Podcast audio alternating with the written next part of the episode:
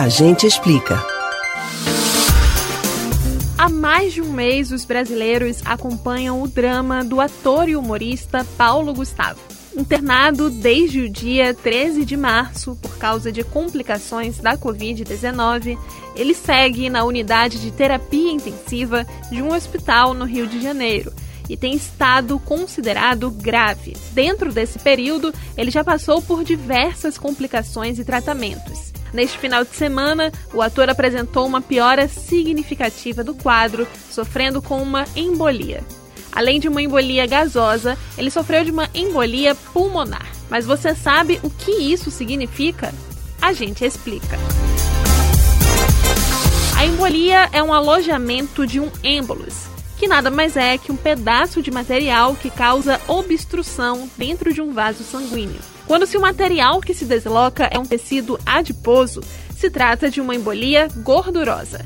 Quando se desloca ar ou outro gás, trata-se de uma embolia gasosa, que é o caso do autor Paulo Gustavo.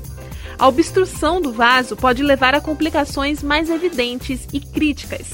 A causa mais comum e evitável de morte em pacientes hospitalizados é o tromboembolismo pulmonar, que o ator Paulo Gustavo também teve.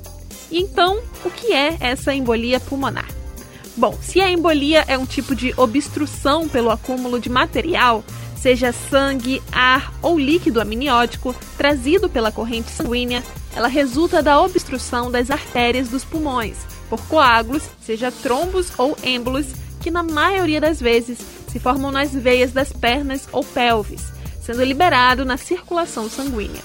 Por mais que seja raro, ainda existem casos de embolias gordurosas desencadeadas por traumas ou fraturas, e também de embolias aéreas, formadas por bolhas de ar e de líquido amniótico. Segundo o boletim médico do ator Paulo Gustavo, essa entrada de ar foi disseminada, tendo afetado o sistema nervoso. O documento termina dizendo que a família do ator agradece todo o carinho e pede orações para a recuperação dele e das demais pessoas acometidas pela Covid-19.